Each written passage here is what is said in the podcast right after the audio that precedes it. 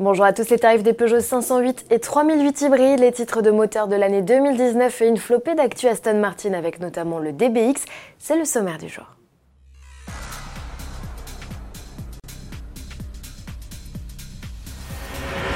Après deux ans d'absence, la technologie hybride est de retour chez Peugeot sur les 508 et 3008. La nouveauté, c'est que désormais les batteries sont rechargeables. De base, les hybrides associent un 1,6 litre essence à un moteur électrique pour une puissance totale de 225 chevaux. En mode zéro émission à l'échappement, l'autonomie oscille entre 40 km pour le duo Berlin Break et 50 km pour le SUV qui profite de batteries plus grosses. Côté tarif, comptez à partir de 44 550 euros pour la 508 et près de 46 000 euros pour la SW. Le 3008 démarre lui à 43 800 euros. Les modèles, exempts de malus, revendiquent une conso entre 2 et 3 litres au 100.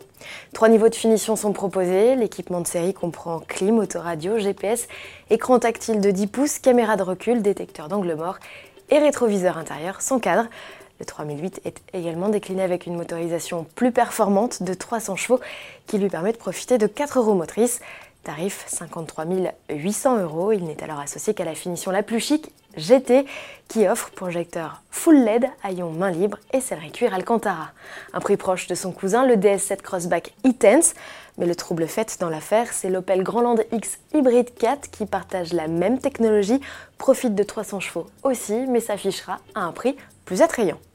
À présent, les Engine of the Year, voici un aperçu du palmarès 2019 établi par un jury de 68 journalistes internationaux. Pour la quatrième année consécutive, Ferrari remporte le titre de moteur de l'année toutes catégories confondues pour son V8 biturbo, celui qui équipe la F8 Tributo. Indétrônable Ford RAF pour la 11e année, la mise avec son 3 cylindres EcoBoost dans la catégorie des moteurs de moins de 150 chevaux.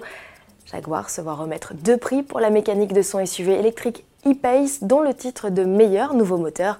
Enfin, BMW se distingue avec sa e 8 chez les hybrides. Porsche, Audi et Mercedes AMG ont également été récompensés. On termine avec Aston Martin et cette première info concernant le DBX. La production du premier SUV de l'histoire de la firme est en route.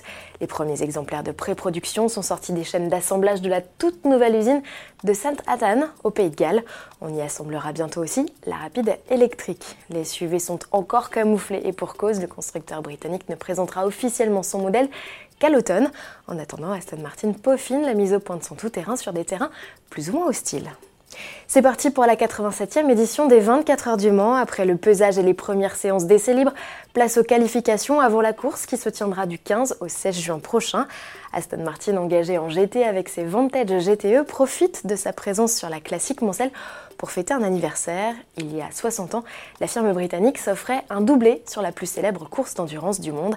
Grâce à sa DBR1 et ses deux équipages composés de Carol Shelby et Roy Salvadori, ainsi que Maurice Trintignant et Paul Frère. À l'époque, en 1959, donc seules 12 voitures sur les 53 au départ étaient finalement parvenues à franchir le drapeau à damier. Et puisqu'il est question du Mans, si vous êtes sur le circuit, ne manquez pas le stand du constructeur britannique dans le village.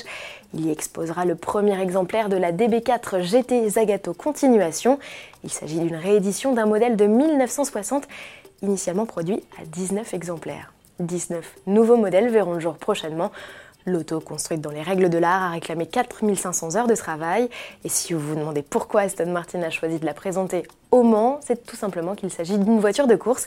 Elle est équipée d'un 6 cylindres 4 litres 7 de plus de 395 chevaux, de baquets avec harnais et d'un arceau-cage. Elle ne sera vendue par paire qu'avec la future DBS GT Zagato, un lot vendu est 7 millions d'euros. Ne manquez pas ce 14 juin notre JT spécial centenaire de Citroën et la nouvelle Alpine A110S qui sera elle aussi à découvrir dans le paddock des 24 heures du Mans. À demain.